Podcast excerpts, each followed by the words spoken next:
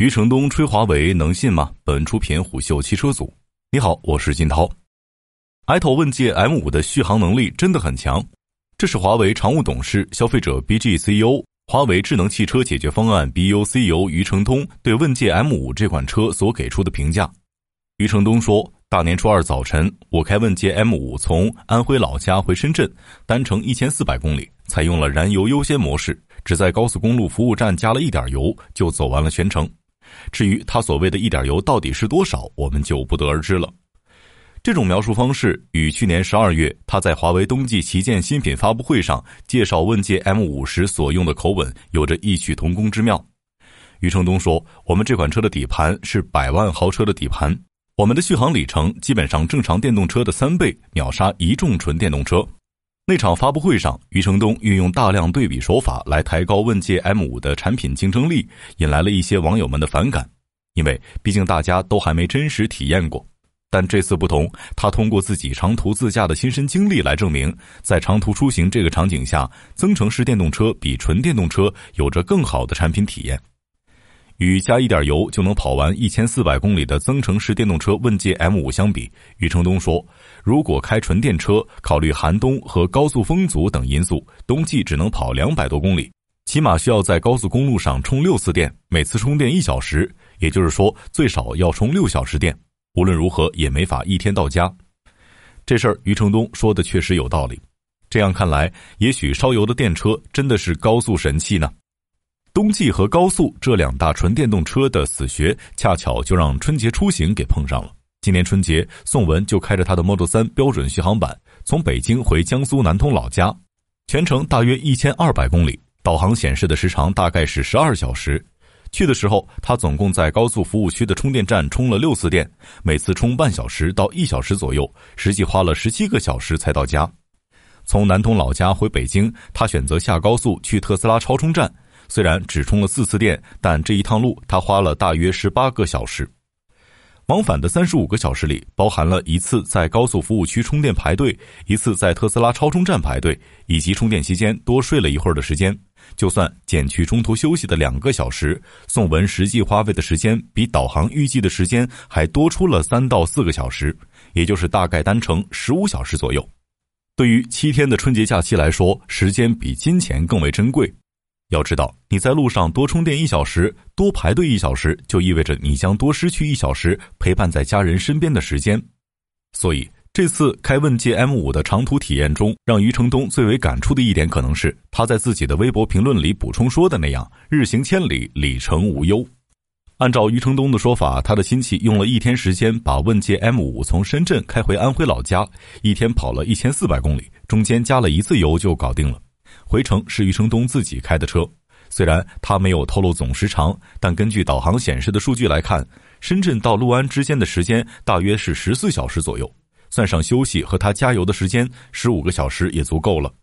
这样一对比，十五小时左右开增程式电动车能跑一千四百公里，但十五个小时开纯电动车只能跑一千二百公里，这不禁让人想起去年国庆期间一位在服务区排队的纯电动车主说过的话。我还在高速上充电，我朋友已经到家了。当然，增程式电动车也会受到低温和高速工况的影响，续航能力同样会打折。因为增程式电动车的发动机只参与发电，仅依靠电池内的电量去驱动电机，从而带动车辆。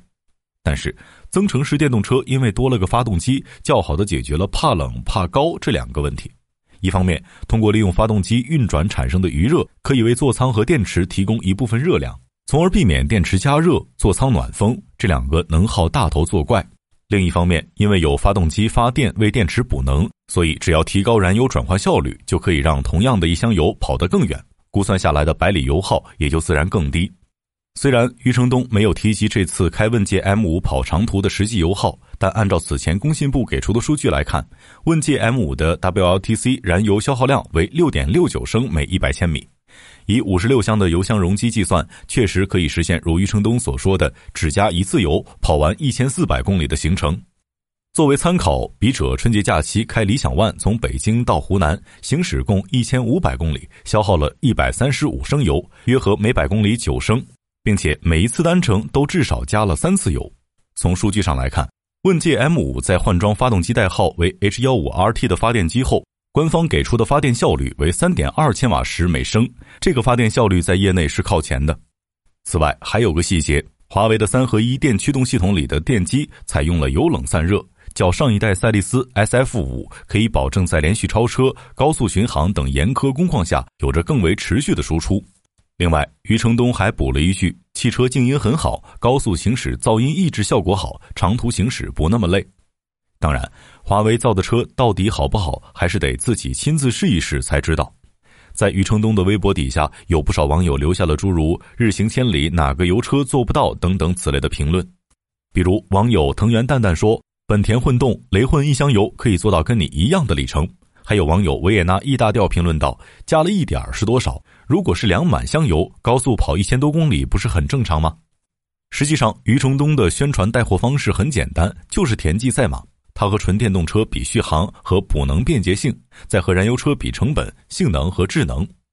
先别急着喷，这种田忌赛马的竞争方式已经被理想 ONE 证实过可行性了。在二零二一年十二月的高端 SUV 排名中，理想 ONE 以一点四万辆的成绩位列第二，超过了 BBA 热销多年的燃油车型，也就是奔驰 GLC、奥迪 Q 五、宝马 Q 三。而在年度销量排名中，理想依旧以九万辆的数据排在第五，力压大众途昂。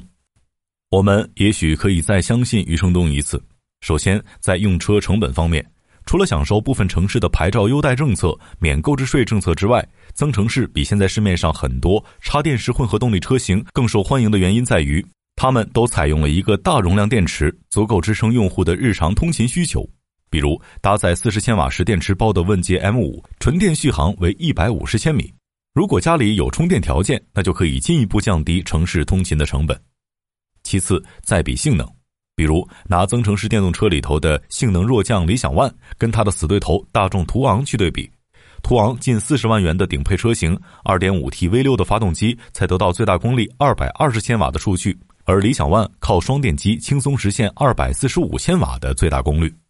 采用华为三合一电驱动系统的问界 M5 更是拿出365千瓦的最大功率数据，这也怪不得余承东在发布会上说问界 M5 具有媲美超跑的极致性能。确实，抛开底盘和操控这些偏主观的感受之外，增程式电动车依靠电机更线性的动力输出，在性能这方面可以说是降维打击了燃油车。最后，比到智能这一块，老一代的燃油车型受限于底盘架构的空间或者线数等原因，不能或不那么容易去实现智能化，再加上燃油车车企更重视电动车的竞争，无暇顾及燃油车的迭代。像此前，罗兰贝格就在《二零二一中国智能汽车竞争力指数白皮书》中分析到，目前主机厂推出车型时，往往会以电动车为主。与此同时，全新智能优化技术主要用在新车型上，这就导致了全新智能化技术在电动车上体现的更多。比如，华为全功能的鸿蒙 OS 智能座舱就没给到其他燃油车型做首发，而是留给余承东捧在手心的问界 M5。这里我们可以通过一个小功能窥探一下华为在这款车上到底深入了多么底层的软硬件控制，比如花瓣地图这一华为在国内首次秀出的地图应用，